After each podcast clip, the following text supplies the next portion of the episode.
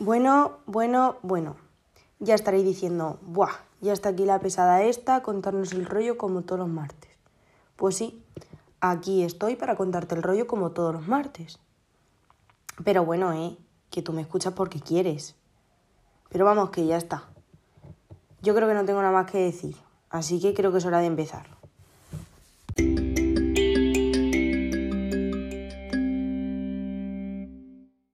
Podcast de hoy vamos a hablar de cómo afecta el cannabis al sistema nervioso. ¿Sabías que tenía más efectos negativos que positivos? Pues hombre, yo creo que es lógico. Así que vamos a empezar.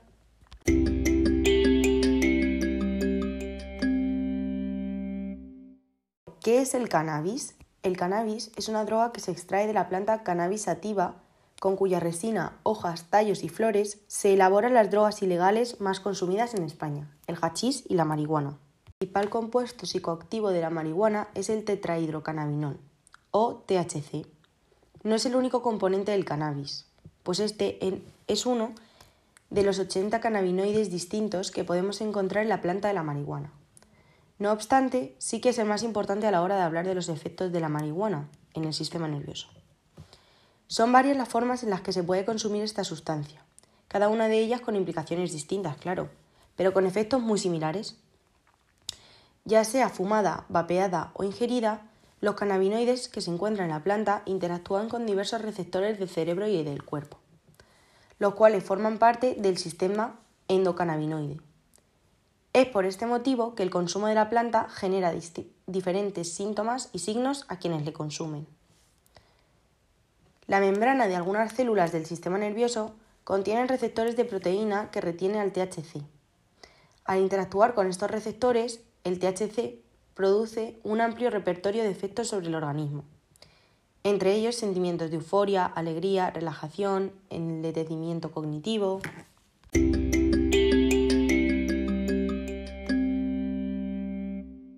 Antes, la marihuana tiene efectos psicoactivos.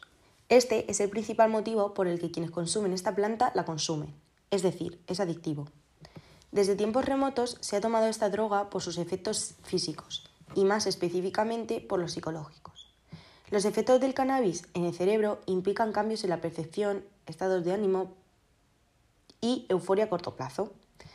Su consumo también hace que aumente el apetito e induce a la sensación de estar colocado. Sin embargo, también trae efectos secundarios que pueden llegar a ser muy desagradables. Entre ellos se incluyen la pérdida de memoria a corto plazo, la descoordinación motora y la ansiedad junto con síntomas no tan psicológicos como el enrojecimiento de ojos y la sequedad de boca. A largo plazo, la marihuana daña el cerebro, disminuyendo la concentración y otras capacidades cognitivas en general, además de provocar adicción.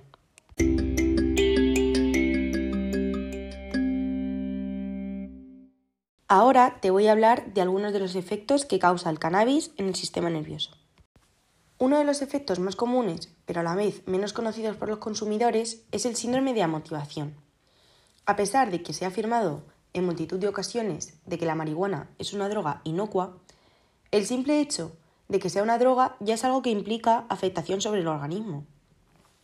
Son muchos sus efectos negativos y entre ellos es precisamente este síndrome de amotivación, cuyos síntomas coinciden con la idea que uno tendría en mente de lo que es un adicto a la marihuana. Este síndrome presenta las siguientes cuatro fases. Lo que primero siente el consumidor es la euforia, una sensación de gran felicidad y laxitud. Después se siente fluido la conversación, habla y habla y habla. Después también se ve estimulada la fantasía. Y ya finalmente, tras esta euforia, vienen las alucinaciones. Lo que en un principio eran meras fantasías ahora adquieren un contenido perturbador. Voy a hablar de los efectos subjetivos de la marihuana en el cerebro. En función de cómo haya sido consumida, la marihuana tiene efectos de diferente duración. Si se ha inhalado, los efectos subjetivos comienzan al poco de haber pasado un minuto, mientras que fumada, los efectos máximos se alcanzan a los 30 minutos. La duración de estos efectos es de 4 horas, si es inhalada, y 8 en caso de que hayan sido ingerida por vía oral. El efecto que los consumidores más notan es la alteración del sentido del tiempo. les da la sensación de que los minutos y las horas son más largas de lo que lo son en realidad. La marihuana ejerce efectos sobre los centros de la audición del sistema nervioso, algo que se evidencia en un aumento de la sensibilidad auditiva y una apreciación más viva de la música por parte de sus consumidores. También es frecuente que los consumidores noten un aumento subjetivo de los sentidos del tacto, el gusto y el olfato. De lo tercero que voy a hablar es de la intoxicación aguda de marihuana. La intoxicación aguda de marihuana implica varios efectos psicológicos. Entre los síntomas pueden darse ideas paranoides, ilusiones, alucinaciones, ideas delirantes, confusión, agitación y excitación. Puede haber delirio y omnulación con agitación y excitación violenta. Todos estos efectos se acabarán pasando al cabo de unas horas, siempre y cuando el consumo de la marihuana no vaya más y no se combine con otras sustancias. Por mucha tradición que tenga la marihuana, no deja de ser una droga, y como tal induce efectos sobre el sistema nervioso, algunos muy serios. Los consumidores de esta pueden mostrar comportamientos sumamente peligrosos, tanto para ellos como para los demás, en función de diferentes factores como la cantidad de THC ingerida y aspecto de personalidad. La intoxicación aguda puede provocar cambios de humor y emociones negativas como ansiedad, temores y pánico.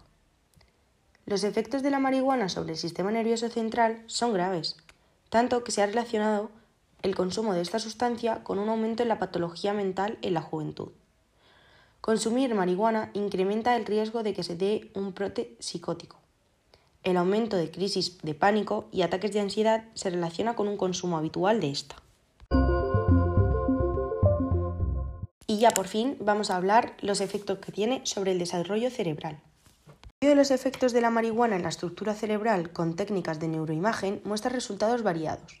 Algunos de ellos sugieren que el consumo habitual de esta droga durante la adolescencia está asociado con alteraciones en la conectividad y un menor volumen en ciertas regiones específicas del cerebro implicadas en funciones ejecutivas, como la memoria, el aprendizaje y el control de los impulsos.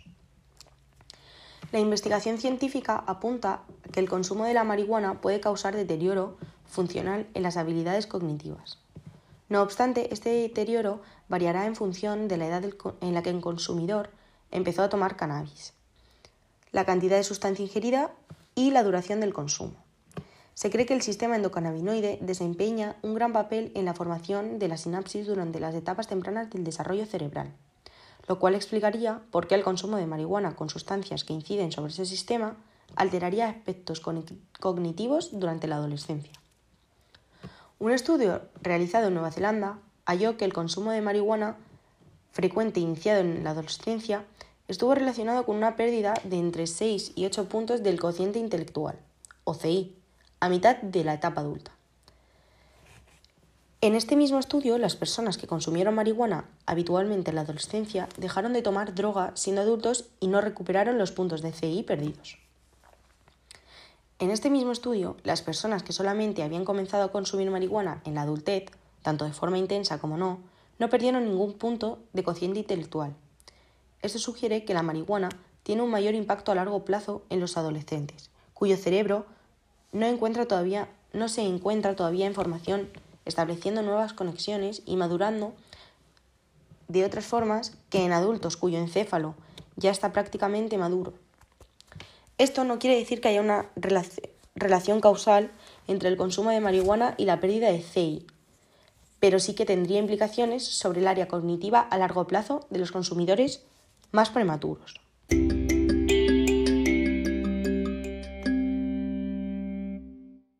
La marihuana deteriora la memoria porque el THC afecta al hipocampo. Esta estructura es el área del cerebro responsable de la información de recuerdos y procesar la información.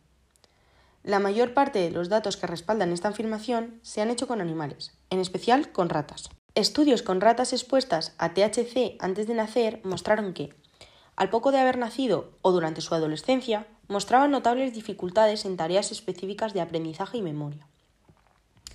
El deterioro cognitivo en las ratas adultas expuestas a este componente durante la adolescencia estaba asociado con cambios estructurales y funcionales en el hipocampo, área cerebral implicada en la memoria.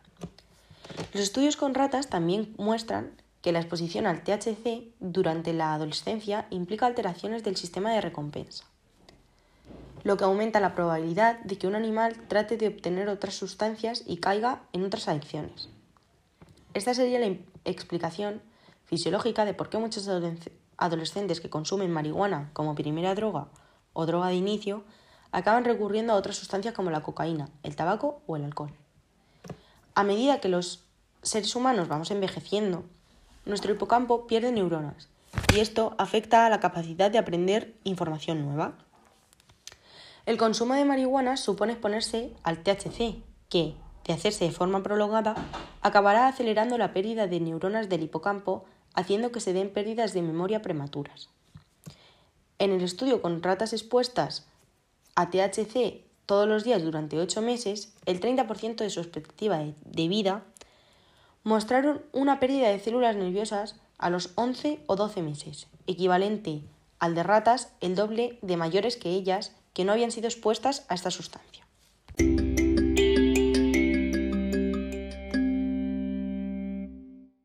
Y bueno, esto es todo por hoy. Así que nada, ya sabéis un poquito más sobre los efectos que causa esta droga en nuestro organismo.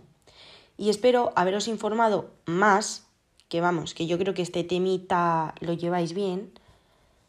Espero haberos informado más sobre la situación y como recomendación solo me queda deciros que no consumáis cannabis, ya que tiene muchísimos aspectos negativos que pueden afectar a nuestra vida diaria y al desarrollo de nuestras capacidades.